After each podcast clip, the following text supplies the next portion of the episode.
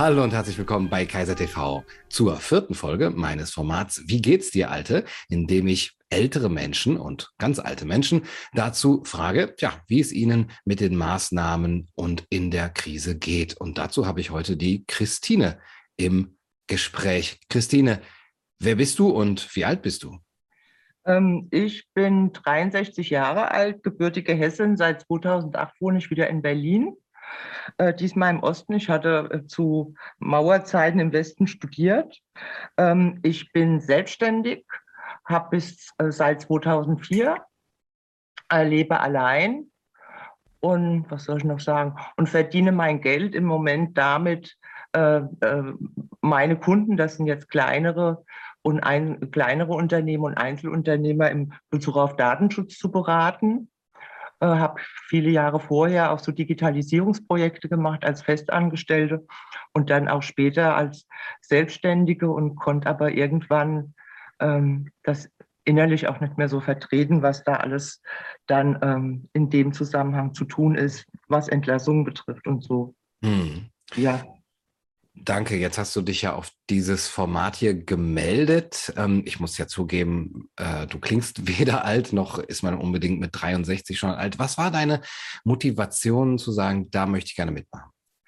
Ähm, ja, erstmal ein bisschen Neugier und, und dann auch äh, habe ich so den Eindruck, als, als äh, Solo-Selbstständige oder wie oder Solo-Entrepreneur hört sich ja schöner an, dass die so wenig eine Stimme haben, wenn sozusagen auch fast gar keine. Äh, weil, ähm, wie soll man es nennen, es ist für viele von uns nicht unbedingt leichter geworden durch die ganzen pandemischen Maßnahmen.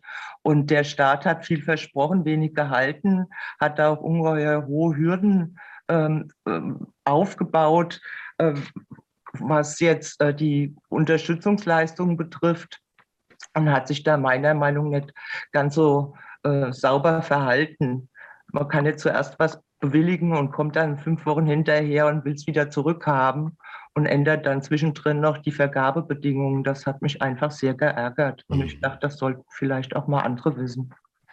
Wo haben dich denn die Maßnahmen am meisten getroffen? Was hättest du am meisten an Unterstützung gebrauchen können? Ähm, also das mit den Subventionen hat mich einfach nur so, so, so geärgert. Persönlich getroffen hat mich am meisten äh, die Geschichte mit dem Maskenzwang. Mhm.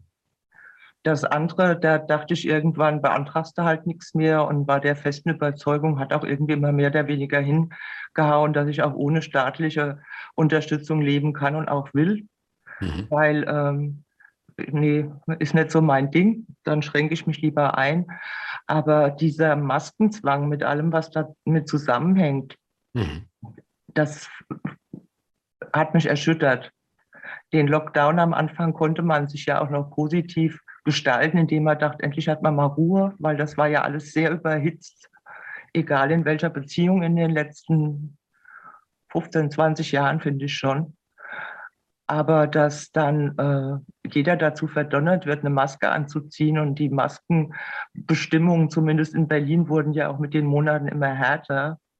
Äh, und ich weiß auch relativ genau, dass die für keinen gesund sind, für die Kinder ganz bestimmt nicht, aber für die Erwachsenen auch nicht. Das äh, widerstrebt mir irgendwie zutiefst. Mhm. Also im öffentlichen Personennahverkehr, in Supermärkten, in Läden. Hast du das aber beruflich selber auch nochmal als Einschränkung empfunden? Musstest du jetzt äh, für deine Arbeit auch äh, Masken tragen? Ähm, nee, da ist auch viel ein hoher Remote-Anteil dann gewesen. Mhm. Und ich war ja eh an Homeoffice gewöhnt und als ich noch sehr viel unterwegs war als Beraterin, fand ich das immer klasse, wenn ich mal von zu Hause aus praktisch arbeiten konnte. Äh, aber das war dann mehr so im öffentlichen Umfeld. Und ich habe viele Kunden gehabt, die habe ich gar nie getroffen persönlich. Also musste ich auch nie eine Maske aufsetzen. Mhm. Das war mehr so der Rest. Und da habe ich dann eigentlich mehr so ein Vermeidungsverhalten an den Tag gelegt und viele und Dinge gemieden, wo ich allzu lange die Maske aufsetzen muss. Ja, nicht mehr so viel in, in Läden, wenn sie denn mal auf waren und nicht mehr so viel mit dem Bus fahren und so. Genau, und keine mhm. Bahnfahrten mehr. Und du hast gesagt, du hast es geschafft, dich äh, finanziell so über Wasser zu halten. Aber erklär uns doch einmal, inwiefern dich jetzt die Maßnahmen finanziell dann doch getroffen haben. Also wodurch ist das zu spüren? Hast du dann, äh, musstest du etwas äh, dich beruflich einschränken? Hattest du weniger Kunden? Äh, ja, weniger Kunden, weil die, äh, ich bin ja von den Großen, ich habe auch in, für große Banken Projekte gemacht und Versicherungen, also so ähm, und hatte dann ja meine, mein, wie soll man sagen, meine Zielgruppe in Richtung kleine und mittlere Unternehmen und Einzelunternehmer ähm, orientiert, was meine Beratungstätigkeit betrifft. Und die hatten ja selber kein Geld mehr, geschweige denn dann äh, für mich dann noch was zu zahlen. Ich habe mich dann mit äh, weniger mit, also wie soll man es nennen, ich habe genommen, was ich kriegen konnte und, mhm. und gebrauche halt meine Altersversicherung, Alterssicherungsrücklagen auf. Ewig kann ich das auch nicht machen, das war Okay, immer noch. Also, dass du da an dem Ersparten knapsen musst. Ähm, langsam geht es wieder etwas mehr aufwärts. Mhm. Und Aber, hast du dann Hilfen beantragt? Nur die erste. Mhm. Diese, wie hießen die?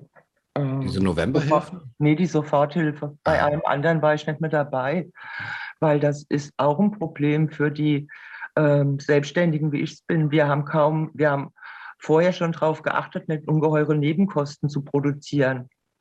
Ob das jetzt äh, Geschäftsräume sind, die man anmietet oder irgendwas anderes, was sehr teuer ist.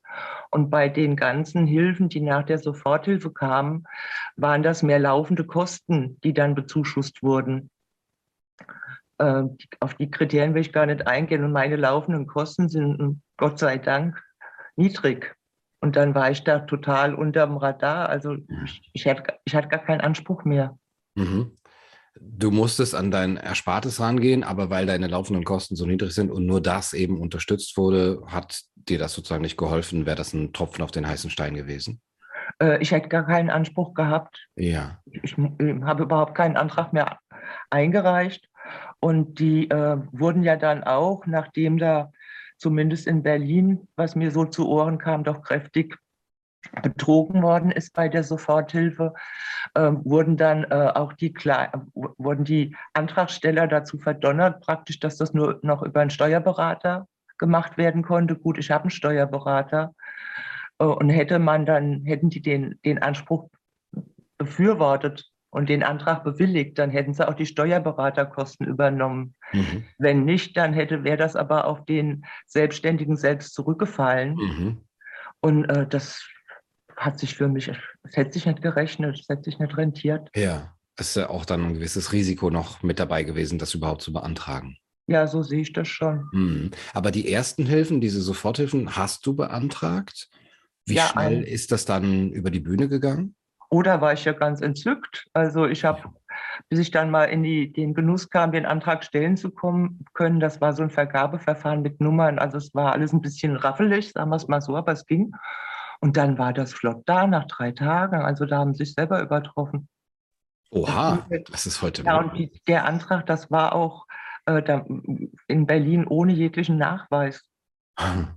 Aha. Da hieß es bei der Vergabe, ja, wenn äh, Sie das zu Unrecht empfangen praktisch, dann wird das verrechnet mit der nächsten Einkommensteuererklärung. Dann dachte ich, ja, dachte ich, gut, kannst du machen. Mhm.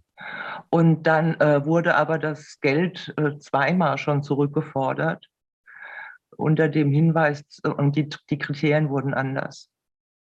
Und ich hatte das Im Nachhinein oder? Im Nachhinein haben sie die Kriterien geändert. Und wollten dann Geld zurück?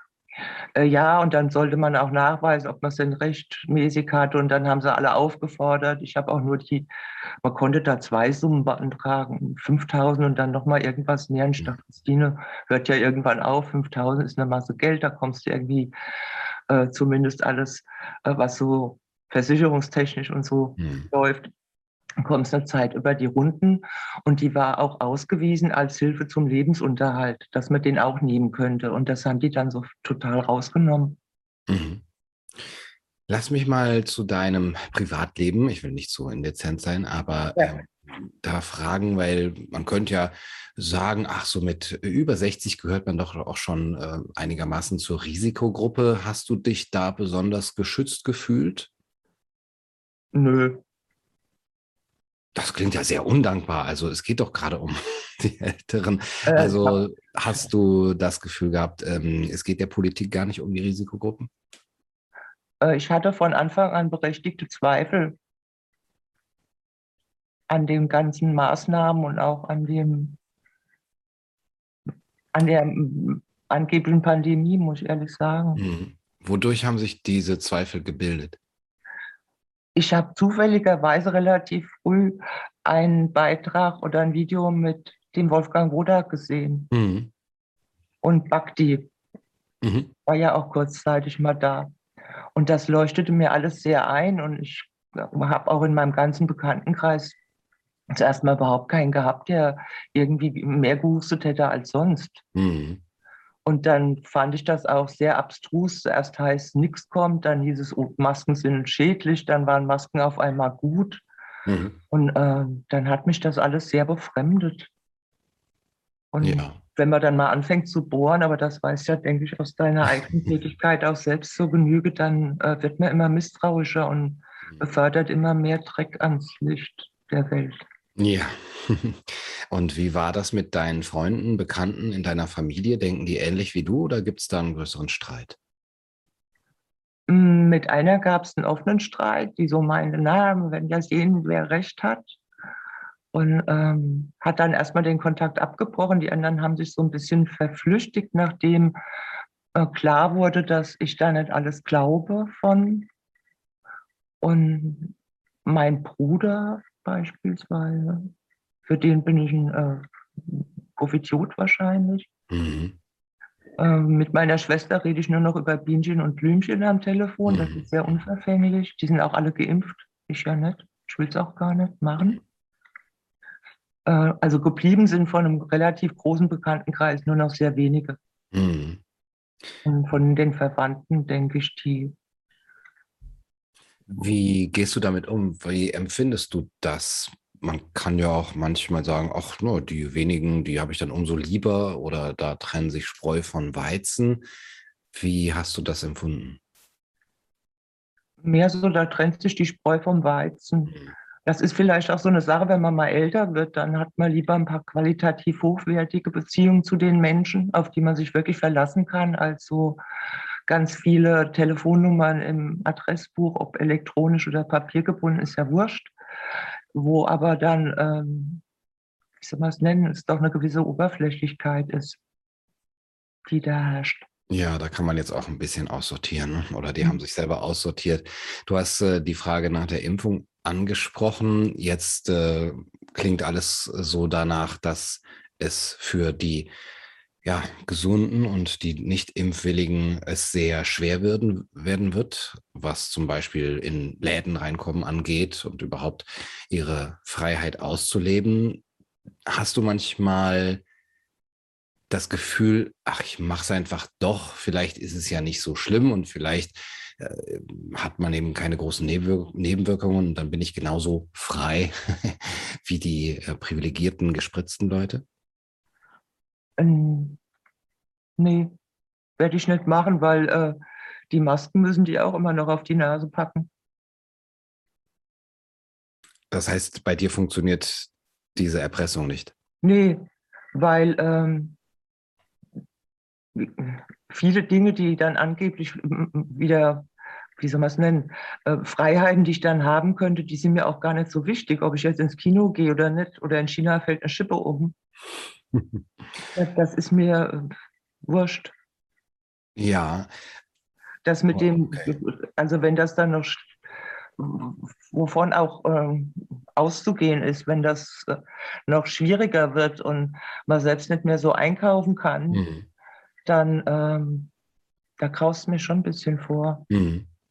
Aber ich denke trotzdem, nee, ich kipp da nicht um. Mhm. Weil, äh, nee, irgendwo ist, ist jeder hat so seinen, seinen äh, persönlichen Rubikon. Ja.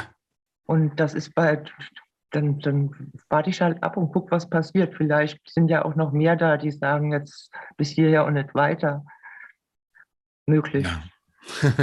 Das habe ich über die letzten anderthalb Jahre immer gedacht. Jetzt ist aber doch wirklich die rote Linie überschritten und jetzt müssen doch die Leute aufstehen. Ähm, ähm, aber es ist immer dann zu hoffen, dass es dann irgendwann den einen großen Moment gibt. Aber ich befürchte, den wird es gar nicht geben. Das wird einfach so schleichend so weitergehen. Denkst du dann manchmal an Alternativen, was so dein Leben jetzt hier angeht, ähm, auswandern oder irgendwo anders hinziehen, wo es äh, vielleicht ein bisschen einfacher sein könnte? Doch, mache ich schon. Äh, und also so, so im Hinterkopf, ich kann mir vorstellen, dass es die ein oder andere Kleinstadt gibt. Ich komme ja auch aus einer Kleinstadt gebürtig, äh, wo es übersichtlicher ist als gerade in dem Moloch Berlin, der ja. aus meiner Sicht immer ungemütlicher wird. Ich finde die Stimmung hier zum Teil ganz schlimm, wenn man so ein bisschen feinfühliger durch die Gegend geht, fällt einem das auf. Mhm. Und äh, in irgendeinem übersichtlicheren Rahmen, ohne dass ich da jetzt konkret schon Pläne hätte, was man mir sicher vorwerfen kann. Aber ähm, das ist so das, was, was sich jetzt bei mir so rausformt. Erstmal mir einen kleineren Zusammenhang suchen. Hm, ja. Möglichst irgendwo in Brandenburg. Mhm. Ja, das ist interessant. Früher sind die Menschen vom Land in die Stadt gezogen, weil sie mehr Freiheit haben wollten, auch in dieser Anonymität und sich da eben ein Leben nach ihrer Fasson machen wollten. Und heute ist es schon andersrum, dass man aus den Städten raus will, aufs Land, wo dann doch oft ein bisschen mehr Freiheit ist. Christine, vielen Dank für das schöne Gespräch. Ja, ich bedanke mich auch. Du,